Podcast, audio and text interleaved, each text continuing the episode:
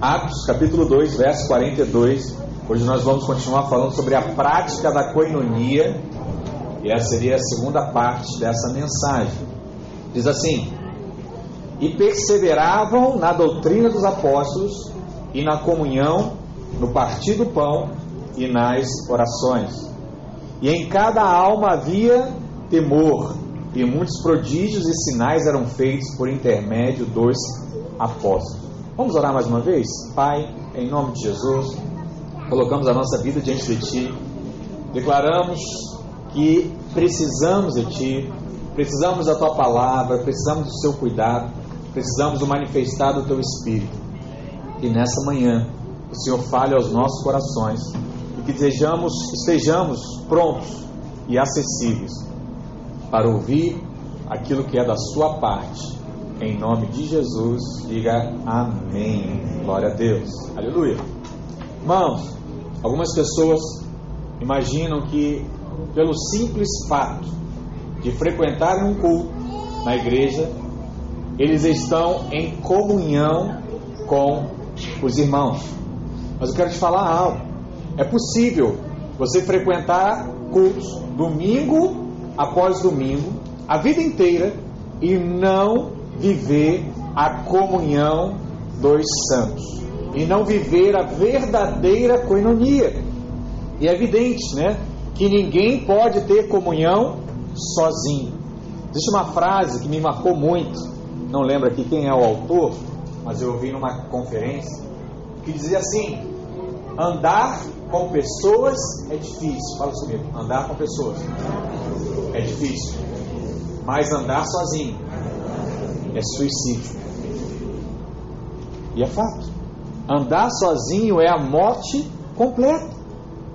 Porque para se ter comunhão é necessário ter uma pessoa caminhando ao seu lado, junto, lado a lado, não simplesmente andar em meio a uma multidão. Porque a comunhão verdadeira, ela vai acontecer, sabe aonde? Num grupo pequeno de pessoas. A comunhão verdadeira vai acontecer lá no seu íntimo, com aquelas pessoas que você tem mais proximidade. E é por isso que hoje nós somos uma igreja em células, porque nós valorizamos o poder da comunhão, o poder de estar juntos. E a comunhão, isso é uma outra coisa também muito interessante, ela não acontece de forma automática. A comunhão ela precisa ser cultivada. Você tem que ir lá, dia após dia, cultivar a comunhão. Por quê? Não é natural. O seu natural é arrumar confusão aonde você está. Então, você só muda essa percepção quando você passa a caminhar com alguém que é diferente de você. É engraçado que toda criança quer ter um irmãozinho. Porque ela acha que o irmãozinho vai ser igual o boneco, que não fala e não faz nada. Quando o irmãozinho chega e ele percebe que o irmãozinho não faz tudo que ele quer, o que, que acontece? Briga. O que acontece? Discussão. E o pai tem que interceder. E às vezes você fica imaginando, né? Mas você não queria um irmão? Você não precisava daquilo? Eu queria, mas agora ele é muito chato, pai. Agora ele fica implicando comigo. Mas separa os dois. E o que, que vai acontecer? Cadê meu irmão? Cadê minha irmã? Pai, traz de volta. Mãe, traz de volta. Porque o que ele quer? Restabelecer a comunhão. Porque por mais que as pessoas sejam diferentes, nós necessitamos da comunhão. E a palavra bíblica para comunhão, como você já aprendeu, ela se chama koinonia. E koinonia é ter algo em comum. Significa ter um comprometimento uns pelos outros. Assim como nós temos um comprometimento com Cristo. Por isso, nós aprendemos semana passada que temos que praticar a koinonia. E o que você aprendeu semana passada? É que você pratica a koinonia quando você ama uns aos outros. E o que talvez foi mais marcante para mim, creio que para você também, é a diferença entre o gostar e o amar. E muita gente confunde, acha que o amor tem a ver com gosto. Não. Você não precisa gostar para amar. O amor é simplesmente uma decisão. O gostar depende da sua ação, depende do momento, depende da, da forma com que você é tratado. Agora, o amar não. Eu tenho um filho, independente do que ele fale para mim, independente se ele estude ou não estude, independente se ele me trate bem ou não, ele é meu filho. E eu decidi amá-lo. Entende que é diferente? Muita gente confunde, acha que para amar tem que gostar. E não. O amor está intrínseco como uma responsabilidade que Deus te deu como pai, como mãe, e Deus também te deu como membro de Cristo. Amar uns aos outros. Pastor, devo amar até quem eu não gosto? Sim. Amar uns aos outros. Segundo, você aprendeu também que a prática da coinonia está em servir as pessoas.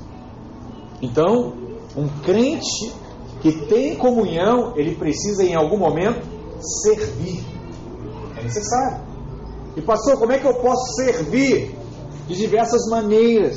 Mas o exemplo prático que nós demos semana passada é o servir lavando os pés.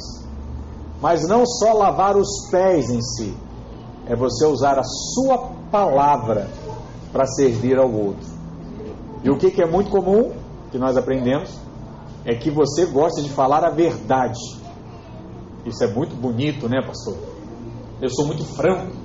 Eu falo a verdade. Eu sei. Você pode falar a verdade com água gelada, ou você pode falar a verdade com água quente, ou você pode falar a verdade com água morna. E o desafio da parte de Deus é você falar a verdade sem agredir a pessoa que está te ouvindo. Isso talvez é o grande sonho da parte de Deus, porque é assim que Deus fala. Porque quem ama não fala para ofender, quem ama não fala para entristecer, quem ama fala para restaurar, para encorajar aquele que está ouvindo. Esse é um desejo da parte de Deus. O Senhor te chamou também para isso. Mas hoje eu quero ver mais três pontos para você viver essa prática da coinonia na igreja. Então, aperta o cinto, nós vamos acelerar o carro e deixe o Espírito falar ao seu coração. A primeira prática que eu quero dizer é que a coinonia ela restaura uns aos outros. Nós vivemos a coinonia quando amamos uns aos outros, nós vivemos a coinonia quando servimos uns aos outros, mas agora nós vamos ver também que a coinonia ela existe quando restauramos uns aos outros. Preste atenção nesse tema específico, porque Deus precisa falar algo para você. Gálatas 6:1, olha o que a palavra diz: Irmãos, se alguém for surpreendido em alguma falta, vós que sois espirituais, corrigiu com espírito de brandura e guarda-te para que não sejas também tentado. Levai a carga um dos outros, e assim cumprireis a lei de Cristo. Irmãos, o que, que significa restaurar? Restaurar nada mais é do que consertar algo que se quebrou e você decidiu consertar. É você fazer algo voltar ao seu estado original, como foi criado, como foi estabelecido é você remendar uma rede que foi rasgada. É você trazer cura a um coração que foi quebrado, que foi machucado. E observe que o texto diz, né, irmãos, se alguém for surpreendido. O que, que significa isso? Essa pessoa que pecou, ela não quis literalmente pecar. Ela foi surpreendida por um pecado. Precisamos entender isso, porque existem diferenças na maneira de restaurar cada situação daquele que caiu em um tipo de pecado. Que nessa categoria que nós vamos falar agora são aqueles irmãos e irmãs que foram surpreendidos. Tem em mente, né? Eles passaram por uma cilada do diabo. O diabo os envolveu e eles foram caminhando a passos largos para o pecado. E aí, em certo momento, foram surpreendidos e caíram de fato no pecado. Você sabe, o diabo ele sempre coloca uma armadilha para nós. E essa aqui não é uma situação para se você achar como vítima, né? Até porque você entrou nessa situação por algum tipo de ignorância. Não saber, ou não se conhecer, ou não, ou achar que em algum momento poderia agir diferente. E aí você foi envolvido, envolvido naquela situação, e de repente você caiu e se viu sem saída. Quando isso acontece, guarda no coração o que eu estou te falando agora. Se isso acontecer com o irmão que caminha ao seu lado, a última coisa que você precisa fazer é fazer com que aquele pecado seja um assunto de fofoca. Pastor, o que é assunto de fofoca? É ouvir o irmão pecar e falar assim: Você sabe? Fulano, essa semana, estava lá no mercado, via, três da tarde, estava batendo o maior pratão, e fala lá na igreja que faz jejum, pastor.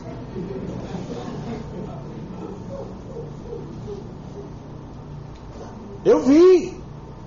Ele estava lá, discutindo com caixa eletrônico, lá com caixa eletrônico, discutindo com caixa do mercado. Ele não é crente. Tem que ver o que ele falou, pastor. Tem que ver o que ele falou, irmão. Olha, estava passando lá na casa, viu lá? Tia Maria lá com, com o marido, aos gritos, aos gritos. Você não vai acreditar as palavras que eles estavam falando. Aí chegam lá domingo, ó, todo arrumadinho, com Bíblia na mão, a família toda. Ele não conhece. Vem aqui em casa um dia que você vai ver como é que eles brigam todos os dias. Entende? Essa é a última coisa que você, como cristão, deveria fazer. Porque o que essa pessoa, o que essa pessoa precisa, na verdade, é de força para sair dessa cilada. Ela foi envolvida. E por conta disso, a palavra diz o que? Irmãos, se alguém for surpreendido, se alguém caiu em uma armadilha, em algum pecado, vocês que são espirituais precisam restaurar esse irmão, restaurar essa irmã. Os espirituais são aquelas pessoas especialistas, eles não são amadores. As pessoas pegas em pecados não precisam de pessoas críticas. A Bíblia diz que nós devemos restaurá-los com mansidão, com paciência, com amor. Preste atenção, alguém que aprontou, ele ficou arredio, ele se escondeu dentro do armário, ele fingiu que está dormindo. É só lembrar de nós como crianças. Quando você aprontou, o que, que você fez? Você se escondeu da presença do Pai. Todo mundo que peca se esconde da presença do Pai, porque ele tem uma imagem um pai irado que vai pegar ele com o cinto. Se ele for maior, vai ser com a fivela e vai machucar.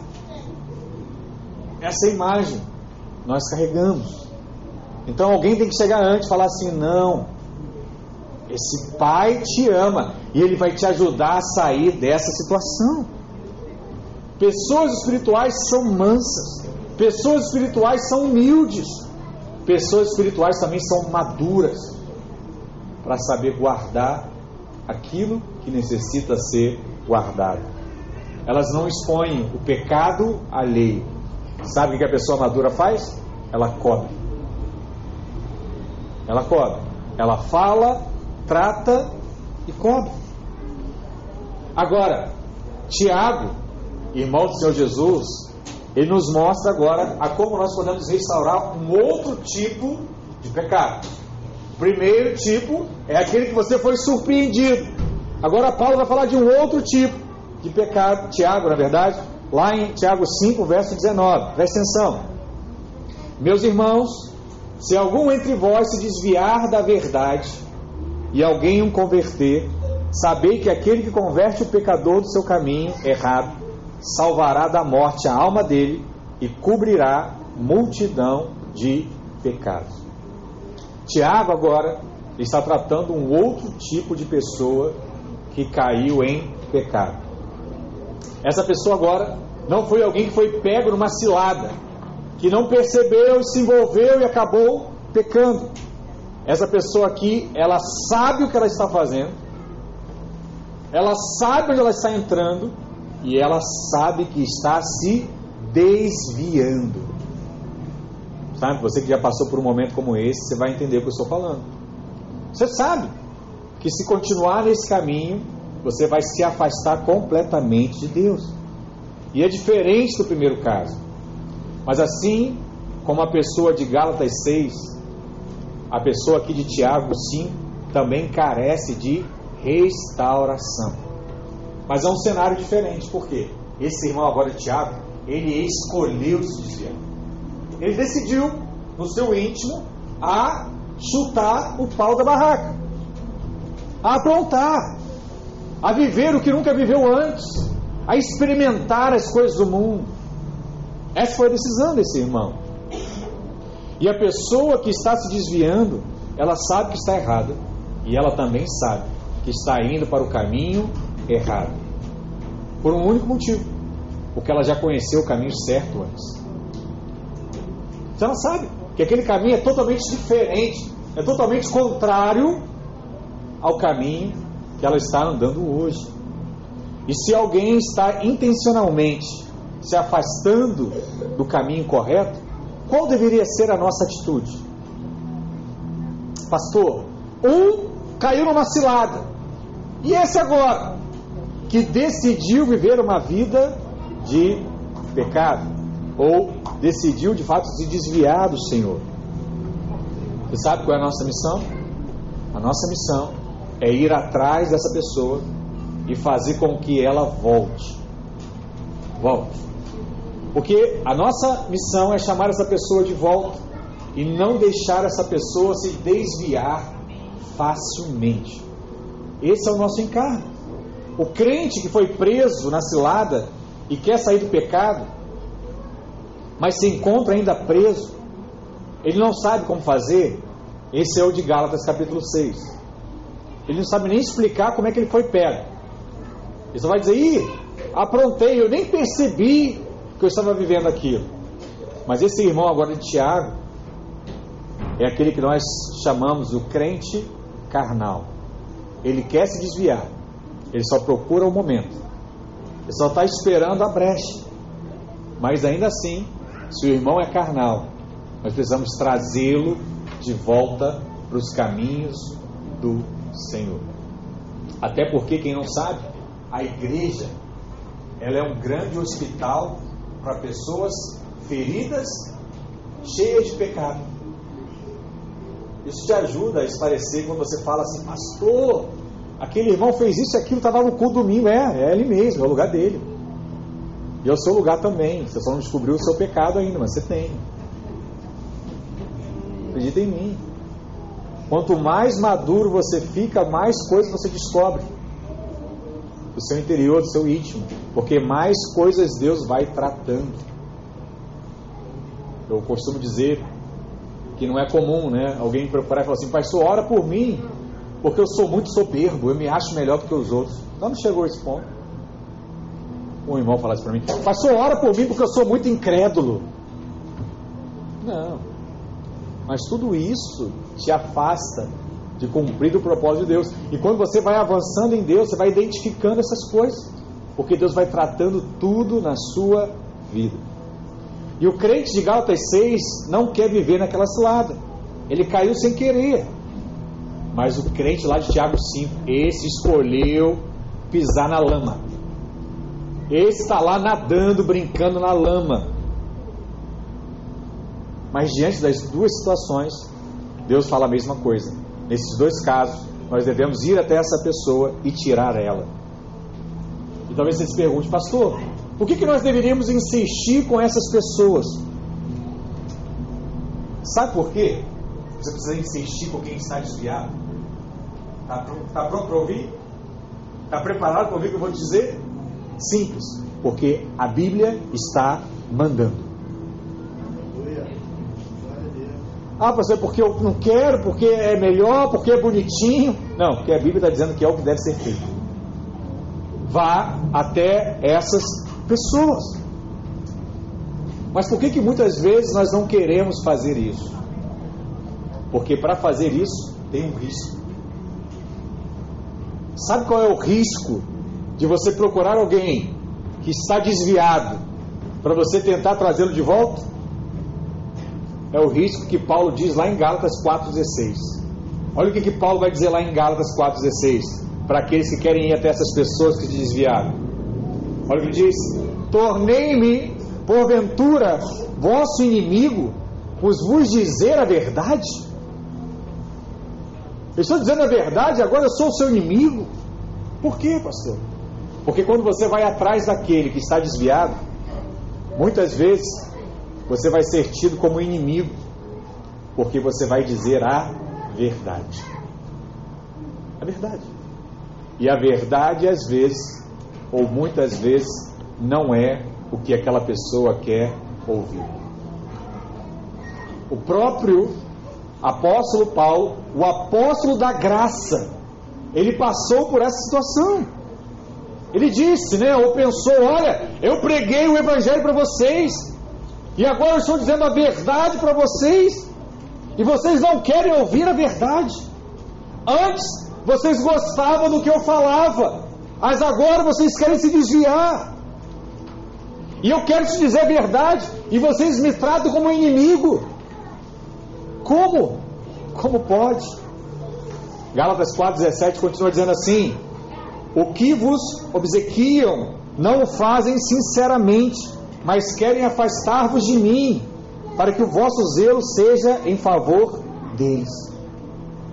Quando a pessoa ela está se desviando, ela não pode escutar o que ela quer, ela precisa escutar o que é necessário. Fala assim comigo, a pessoa que está se desviando não pode ouvir o que ela quer, ela precisa ouvir o que é necessário. Irmãos, você precisa guardar isso, porque tem muitas pessoas que são suas amigas, confiam em você, e você, para não perder a amizade, você quer falar o que a pessoa quer ouvir. Você não pode fazer isso. Você tem que dizer a verdade da palavra. E vou te falar mais: essa pessoa só vai ouvir a verdade dos seus lábios. Para qualquer outro, sabe o que ela vai ouvir? Você está certo. Ela falou para você, você tinha que ter falado mesmo. Ele pisou no seu pé, você tinha que ter pisado no pé dele também. Essa, isso é o que você quer ouvir. Mas guarde, se você é homem de Deus, se você é mulher de Deus, essa pessoa precisa ouvir de você a verdade. Que verdade, pastor? Verdade da palavra. Aqueles que querem te agradar, falando o que vocês gostam de ouvir, não estão verdadeiros, não são, não estão sendo verdadeiros com vocês. Eles só querem isolá-los. Isolá-los da onde? Da comunhão com Deus, da comunhão com os homens de Deus. Na verdade, esses desistiram de você, dizendo assim: ó, tá, segue o caminho que você quiser. Se é o melhor, vai assim, vai desse jeito. Você corre o risco de falar algo para aquela pessoa e ela se sentir ofendida. Você corre o risco de falar a verdade para aquela pessoa e ouvir em troca o seguinte: vai cuidar da sua vida. Não te perguntei nada. Me deixe em paz. Você não tem nada a ver comigo. Quem é você para me falar a verdade da palavra? Vai embora. Sai da minha casa. Por isso, muitos preferem não dizer nada do que passar por tamanha ofensa, só querendo ajudar. Essa é a mentalidade que muitos carregam hoje e que Deus está querendo mudar, chavear você hoje. Você precisa entender que o seu compromisso não é só com Deus, é com as pessoas que estão à sua volta. Talvez você se pergunte, né, pastor, por que eu correria esse risco de ser rejeitado por falar a verdade? Por que passar por tal situação? A resposta é: porque o risco que eles correm é maior do que o risco da sua rejeição. Eles vão se machucar muito se você não for até eles dizer a verdade. Alguns vão se separar, outros vão perder o dinheiro todo, outros vão passar a mendigar o pão. E você, o máximo que vai acontecer é ouvir algo que não queria. O risco deles é maior do que o seu. E é por isso que você não pode se calar. E é por isso que você precisa sustentar a verdade de Deus. Porque só assim esses irmãos vão ser restaurados e vão voltar à comunhão dos santos. Aleluia. E se tudo isso não for suficiente, você deveria falar ainda assim, porque hoje esses irmãos fazem parte da sua família. E porque ele corre riscos, você pode correr riscos também, riscos também como família. Ele precisa ser guardado. Ele não é só mais o vizinho. Ele não é só mais uma pessoa que mora num bairro distante do seu. Ele é o seu irmão em Cristo. Sangue do teu sangue, carne da sua carne, o Espírito. Ele precisa ser amado, precisa ser cuidado, ele precisa ouvir de você a verdade. Entenda algo. Muitos Vou te falar essas verdades. Sai daqui. Eu não quero ouvir isso. Bate a porta na sua cara, não te atende mais o telefone. Mas sai. Talvez eles voltem. Volta. E aí o que, que você vai fazer, pastor, com esse que voltou e te falou todas essas coisas? Vai perdoar ele. Porque você é mais maduro. Pastor, ele vai voltar. Ele voltou, mas ele falou tanta coisa. Faz igual Deus. Apaga o passado e faz nova todas as coisas daquele relacionamento naquela vida. Esse é o desafio para nós. Mas o apóstolo Paulo ele continua nos ensinando algo. E agora ele vai falar um pouco mais sério. Lá na segunda carta de Coríntios 2, verso 6. Olha o que ele diz: Basta-lhe a punição pela maioria, de modo que deveis, pelo contrário, perdoar-lhes e confortá-los, para que não sejam mesmo consumidos por excessiva tristeza. Sabe o que Paulo está dizendo? Paulo está dizendo que essa pessoa que pecou, ela já recebeu a punição da maioria, que foi o que? Ser alguém ignorado, por conta da decisão que ele partiu, que ele começou a fazer. Mas agora ele precisa ser o que? Perdoado para que não seja mais consumido pela tristeza em excesso. Esse é o processo. Ele deixa de estar triste, passa a ser amado e aí volta ao convívio. A comunhão, ela só existe quando ela se sente amada. Você só volta aqui porque de alguma forma você se sente amado nesse ambiente. Porque se você se sentisse entristecido, você não voltaria. Por isso que tem coisas que você não deveria ouvir, porque só te machucam. Se você ouvir, você não vai voltar. Mas se você ouvir que é amado, você volta. Mas, pastor, aqui é um outro caso. A pessoa não está mais ouvindo, ela não quer ouvir. O que você precisa dizer para ela? Diga assim a verdade. A verdade. Mas se a pessoa, pastor, um outro tipo agora, a pessoa ela não quer voltar, ela se recusa de ouvir a igreja, ela quer continuar no pecado, mesmo depois de você ter ido até ela. O que, que eu faço com essa pessoa?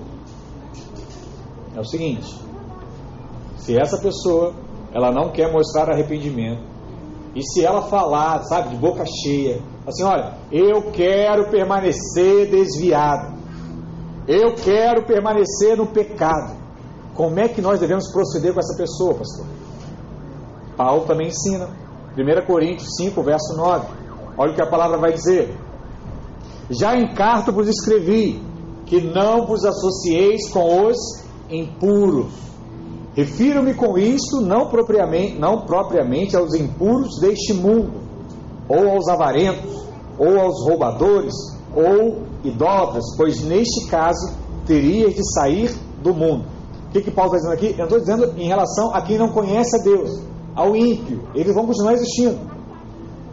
Mas, verso 11: Agora vos escrevo que não vos associeis com alguém que, dizendo-se irmão, for impuro, ou avarento, ou idólatra, ou maldizente, ou, ou beberrão, ou roubador. Com esse tal, nem ainda comás. Isso aqui, irmãos, é muito forte. Para o judeu, naquela época, para selar um contrato, selar um compromisso, as pessoas precisavam comer juntas. Daí surge até hoje, né? Muitos compromissos são firmados em almoços, né? em jantares, tanto para o bem quanto para o mal. Mas são em, momentos como esse que grandes acordos são selados. Naquela época era assim. E Paulo está dizendo: olha, com esse não coma, não firme mais acordo, não firme mais relacionamentos, né? E aí você vai ver, porque isso é muito forte. Ele não está falando aqui dos imorais, dos impuros que estão nesse mundo, mas está dizendo daqueles que se dizem irmãos, que vieram para a igreja, que carregam o nome de Cristo, mas persistem numa vida contrária à palavra de Deus. Na linguagem de hoje, essas pessoas não deveriam nem ser seguidas no Facebook, no Instagram, no Twitter. Não deveria. O que Paulo está dizendo aqui é o seguinte: não tenha mais relacionamento com crentes desviados, que você já tentou trazer de volta, mas insiste em viver no pecado. A palavra é muito forte. Ela diz assim: não tenha comunhão com essas pessoas. Você precisa ter isso muito claro, irmãos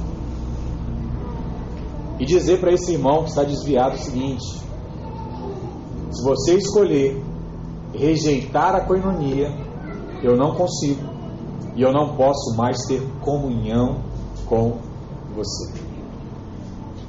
Sabe qual é o problema? É que nós vivemos hoje numa sociedade humanista. Então você não consegue conceber isso. E aí a pessoa pronta, você fala a verdade, ela continua aprontando e você aceita. E você deixa essa situação. Sabe o que acontece? É igual aquele irmão que não participa de nada, mas não quer sair do grupo do WhatsApp. Por quê? Ele quer saber o que está acontecendo. Muitas das vezes simplesmente para criticar. Ele não fala nada, mas ele quer saber. Enquanto não quebrar a comunhão, ele não vai sentir falta daquilo.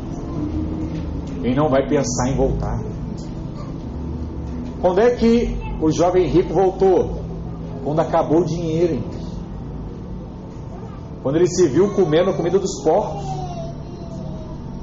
A Bíblia não diz que o pai foi até lá e pegou ele voltou para a casa do pai. Quando acabou a fonte. Sabe qual é o problema? Hoje? É que o pastor, o seu líder, te fala uma verdade. Aí sabe o que você diz? Não gostei do que o líder me falou. Aí ele vem para o pastor e fala assim: Pastor, posso ir para outra célula? Por que, irmão? Porque eu não gostei do que o líder me falou. Aí o pastor humano Pode dizer, claro, irmão, vai para outra célula. Eu estou ensinando, ajudando alguma coisa? Não. O que tem que dizer para ele, filho? Fica aí, muda, vai orar e restaura esse relacionamento com o seu líder. Mas quantos são os irmãos que não pensam, ah, eu quero mudar de célula, ah, eu quero mudar de igreja, por diversos motivos. E na sua mente você acha que é o correto, você acha que é o necessário. Mas filho, se Deus te trouxe aqui, se você caiu de paraquedas aqui, é aqui que você vai ser restaurado. É aqui que você vai ser mudado. O que você quer ir para outro lugar é ouvir o que você precisa. Não ouvir o que você quer, não o que você precisa. Precisa entender isso em algum momento, né? E aqueles que são mais humanos precisam entender que enquanto você for humano, a pessoa não vai ter noção da falta que é não fazer parte do que nós estamos fazendo hoje. Entenda que o apóstolo está dizendo isso para os crentes desviados, que já conviveram no rebanho, mas escolheram de uma forma deliberada viver uma vida de pecado. Não é o crente lá de Gálatas 6 que foi surpreendido, não é o crente que pecou, se desviou, mas ouviu a repreensão e pediu ajuda para voltar, não. É o crente que quer continuar vivendo uma vida de pecado. E para isso Paulo diz o que? Não tenha comunhão com eles, não faça refeição com eles, não siga mais eles nas redes sociais. Na linguagem de hoje, é o que o Paulo falaria. Você tem que deixar um ponto muito claro, irmãos, nessa relação. Eu estou aqui para ajudar você a voltar para os caminhos de Deus. E eu não estou aqui para ajudá-lo a viver afastado de Deus. É diferente. São coisas diferentes. Sabe por quê? Porque o acesso ao grupo, o acesso à igreja, o acesso a Deus não é uma condição. Ele é um privilégio. Privilégio. Se uma pessoa abriu mão de ter a comunhão com Deus, mas eu continuo dando a ele a coinonia, Paulo diz: não faça isso. Não faça isso. Eu sei que isso é duro, mas esse é o preço. Essa é a parte difícil do cristianismo. É o que Paulo está ensinando. Porque quando nós dissemos sim para Jesus, nós dissemos sim também para as suas verdades. Nós dissemos sim também para os seus padrões. Você pode exortá-los. Você pode dizer, quando você quiser voltar, eu vou estar aqui para te receber. Mas você não pode mais ter comunhão com esse tipo de pessoa. Quantos estão me entendendo aqui? Amém? Amém? Por um simples motivo, pastor. Se assim for, eles não vão entender a falta que está fazendo o que eles estão fazendo hoje. Entenda isso no seu coração. Né? Um dos primeiros ensinamentos que nós aprendemos ensinamos quando vamos ministrar um curso de noivos e falamos para os pais, gente diz assim: olha, quando seu filho pedir para voltar para casa, não aceite. Manda ele ficar lá e resolver o problema. Não aceite. Como a vida seria diferente se existissem esses padrões espalhados pelo mundo? Quando você ouvisse alguém se queixar de algo e você mantivesse a verdade, fala assim: perdoa, tenta de novo. Mas eu acho que eu estou certo. Não importa o que você acha, compra o padrão que Deus estabeleceu para a sua vida. Tudo seria diferente.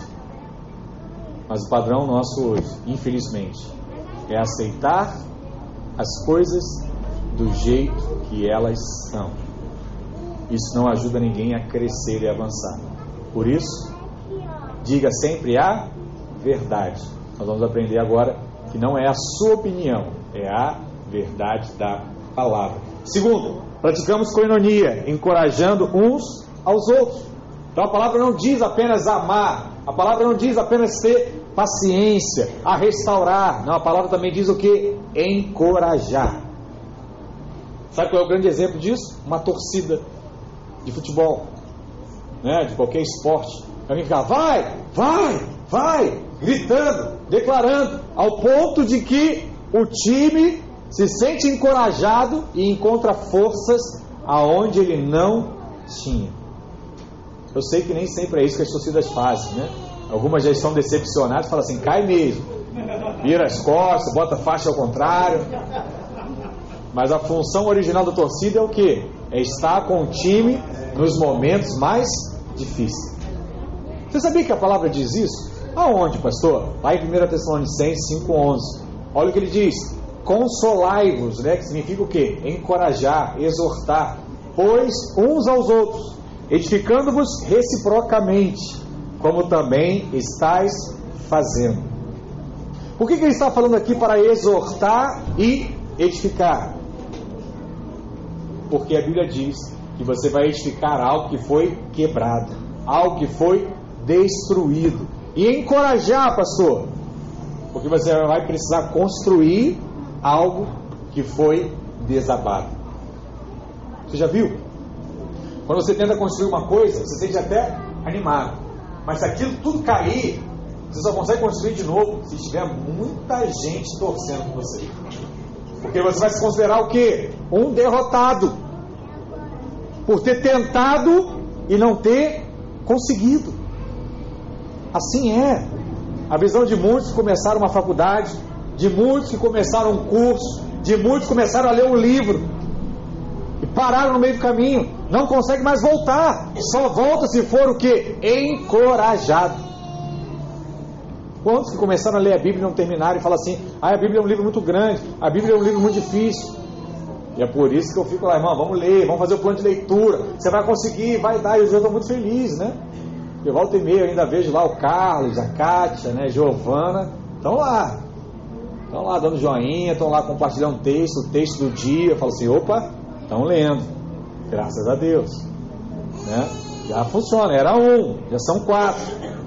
Ou mais, né? Eu não sei, que estão acompanhando. Mas se são quatro, se ano que vem são dez. Não me importa o tamanho. Eu creio. Nós vamos ser uma igreja que lê a palavra que se alimenta da palavra, que tem o padrão de ler toda a Bíblia uma vez ao ano. Vamos viver isso em nome de Jesus. E assim vai, ano após ano. Porque quando uma pessoa ela é restaurada, ela precisa de encorajamento. E é na coinonia, e é na comunhão, onde nós ajudamos e encorajamos uns aos outros. Em que, pastor? Na reconstrução dos passos para voltar a andar com Deus. Existe um livro, nós aconselhamos também aos recém-casados, aos noivos a lerem, que se chama As Cinco Linguagens do Amor, que é um livro que você vai identificar o que, que é a outra pessoa se sente mais amada. E é interessante que a maioria das pessoas, principalmente as mulheres, escolhem a mesma linguagem, que é uma palavra de encorajamento, né? uma palavra de afirmação, como o livro diz. Necessita Ouvir todos os dias que é amada. Ouvir todos os dias que é respeitada. Ouvir todos os dias que é capaz. Que vai além de onde já está. Isso é uma palavra de encorajamento.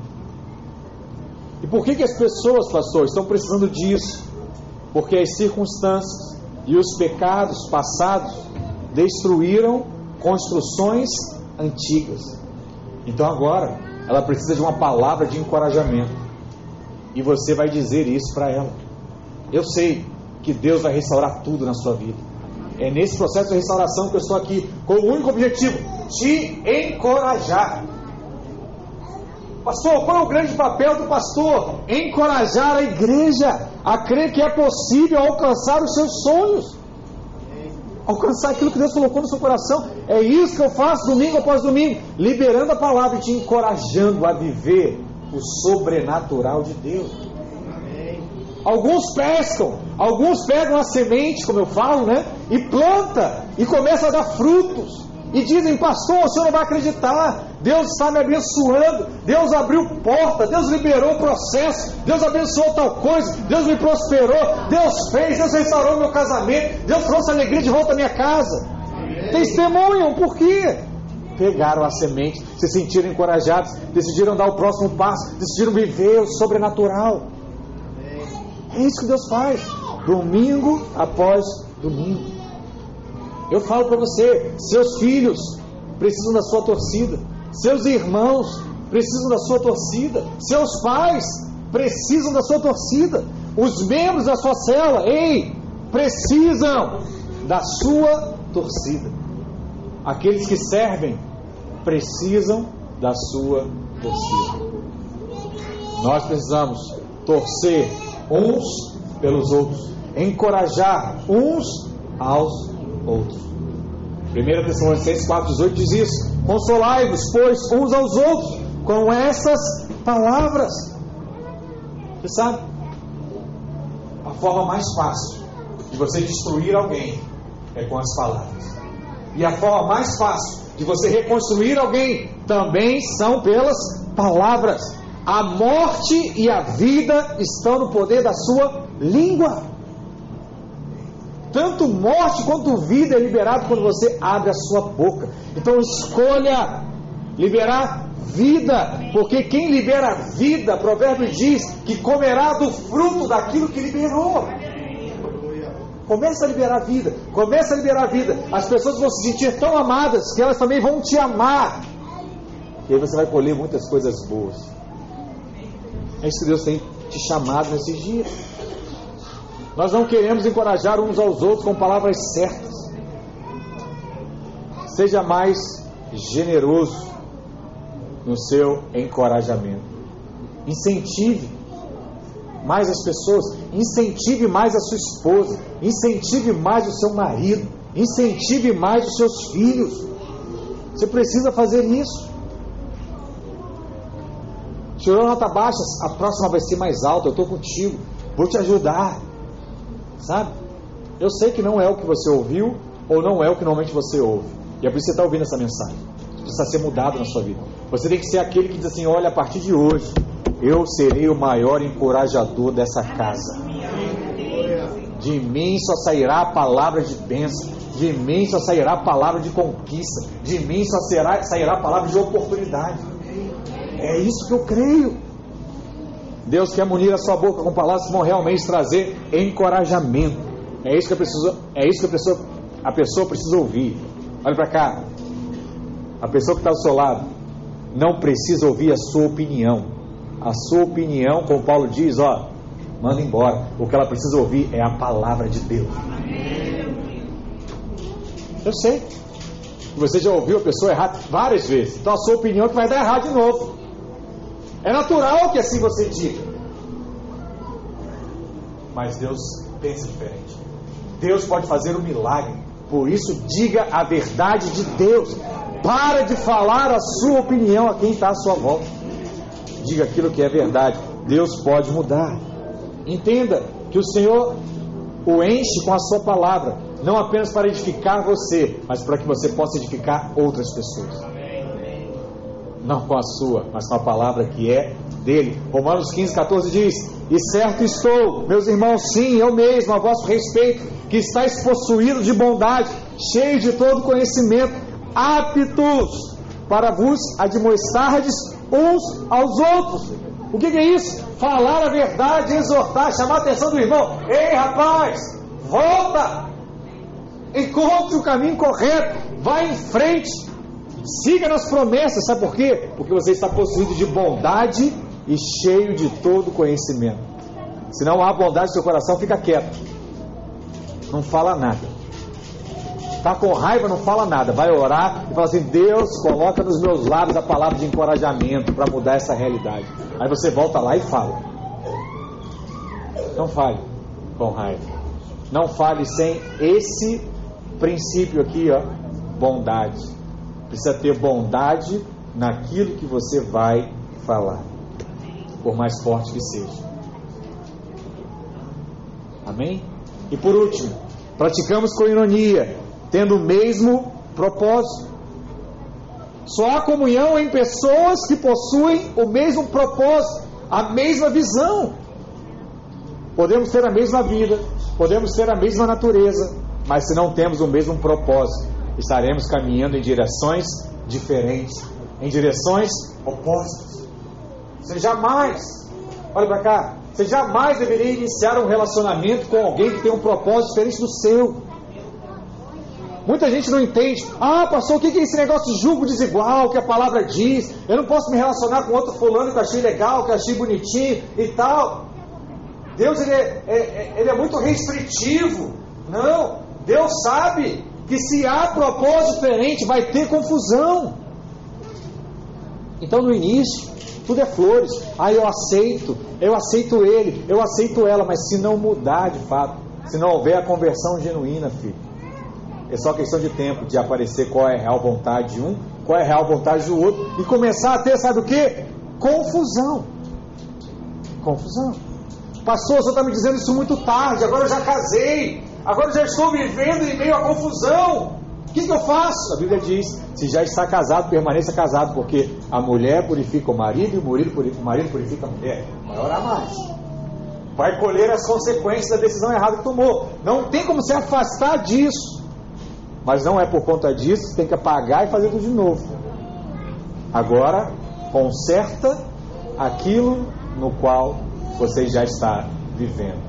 Mas você que é jovem, solteiro, olha o que eu estou te falando não se relacione com alguém que tenha o propósito diferente do seu. Você vai se envolver em confusão. Amós 3,3 diz o que? Andarão dois juntos, se não houver entre eles acordo? É lógico que não. É questão de tempo para haver o que? Separação. Porque comunhão implica em perseverar na mesma visão e mesmo propósito. É por conta disso que a Bíblia diz que há tempo de estar juntos, mas também há tempo de separar. Houve um dia em que Caim se separou de Abel. Houve um dia em que Abraão se separou de Jó, de Ló. Houve um dia em que Isaac teve que se separar de Ismael. Que Jacó teve que se separar de Esaú. Que Davi não pôde mais andar com Saul. Houveram separações. Até no Novo Testamento a Bíblia diz que em certo momento Paulo e Barnabé se separaram. Porque não havia mais entre eles acordo. Acordo.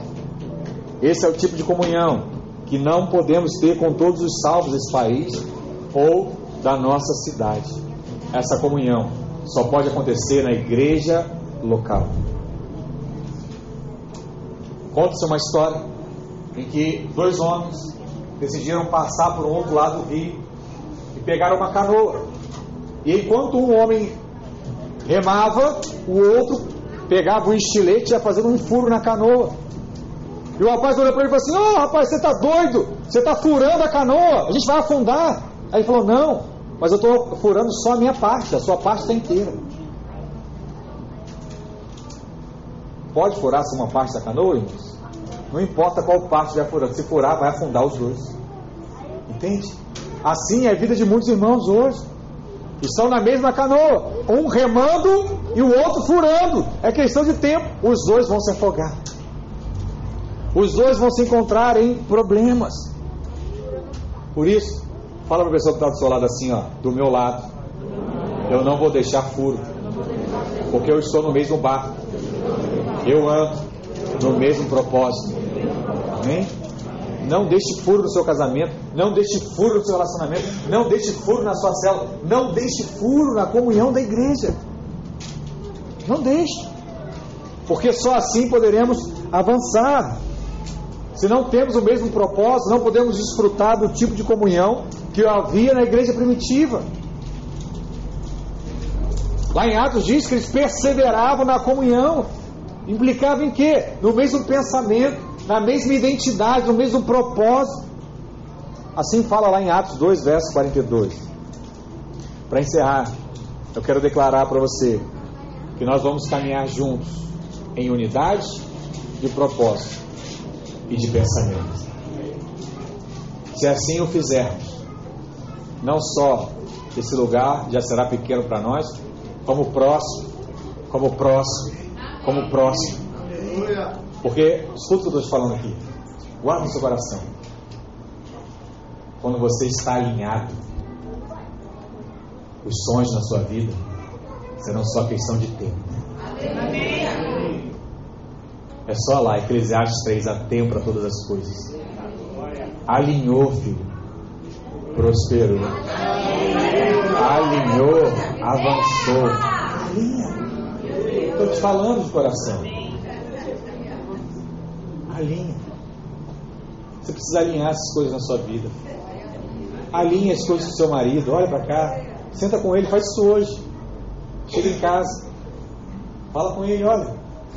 O que, que nós temos aqui com um propósito diferente hoje? O pastor falou, vamos alinhar. Sabe? Alinha as coisas com seus filhos. O pastor lá em casa está muito difícil. Eles não entendem. Senta com eles, não importa a idade. Alinha as coisas. Eu quero que você estude. Eu quero que você se dedique. Ele vai falar para você, pai, mas eu quero ter mais seu tempo. Eu quero que você brinque comigo. Eu quero que você tenha um tempo comigo. Alinhe as coisas. Faça, faça um tratado. E lembre do que eu estou te falando agora. Se assim você o fizer, é só questão de tempo. Da alegria voltar à sua casa, do amor voltar ao seu relacionamento, do recurso voltar à sua carteira. Sabe? Tudo está envolvido no alinhamento da comunhão dos santos. Nós somos um corpo, somos uma igreja e vamos nos manter unidos. Aconteça o que aconteça. Não importa o que o fulaninho fez ao seu lado, você vai amar ele. Até o dia que ele vai dizer para você, não quero mais ser amado. Aí você respeita, ele vai ver o caminho dele, você vai continuar no seu. Mas enquanto ele não disser isso, não tenha medo de receber uma porta na cara, não tenha medo de ouvir o que você não merece. Continue tentando fazer nova todas as coisas em nome de Jesus. Amém? Fica de pé nessa hora. Eu queria que você colocasse aí a mão no seu coração e você dissesse na sinceridade do seu espírito ao Senhor: o que precisa ser mudado em você? O que necessita uma transformação na sua vida? Fala para Ele. Peça a Ele, fala assim: Deus, eis-me aqui, assim como no primeiro dia. Naquele dia eu disse que eu não era capaz de superar os problemas, os desafios da minha vida. Eu não era pronto para mudar o meu casamento, eu não era pronto para decidir acerca do meu futuro, eu não estava pronto para nada. A minha vida era o caos e destruição. Mas naquele dia que eu criei no Senhor, o Senhor começou uma mudança em mim. Sendo que no decorrer dessa caminhada, eu andei por caminhos tortuosos, tomei decisões erradas, agi pelo que eu achava o melhor e não por aquilo que eu fui ensinado ou exortado. E eu gostaria, Deus, de restaurar esses caminhos. Eu gostaria que meus anos voltassem a ser contados na Sua presença. Por isso, nessa manhã, eu peço ao único que é capaz de mudar a minha vida. Eu abro meu coração para o agir do teu espírito, porque só o Senhor é capaz de mudar a minha mente, de mudar o meu coração, de mudar a minha vida. Pai amado, Pai querido, faça isso enquanto nós oramos, produza uma transformação total e completa aos nossos corações.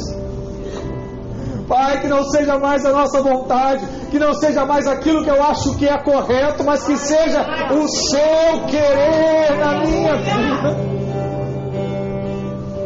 E enquanto nós oramos, que o Senhor mostre como um filme em nossa mente qual é a sua vontade, o que, que o Senhor pensa ao meu respeito, o que o Senhor quer que eu faça. Traz à mente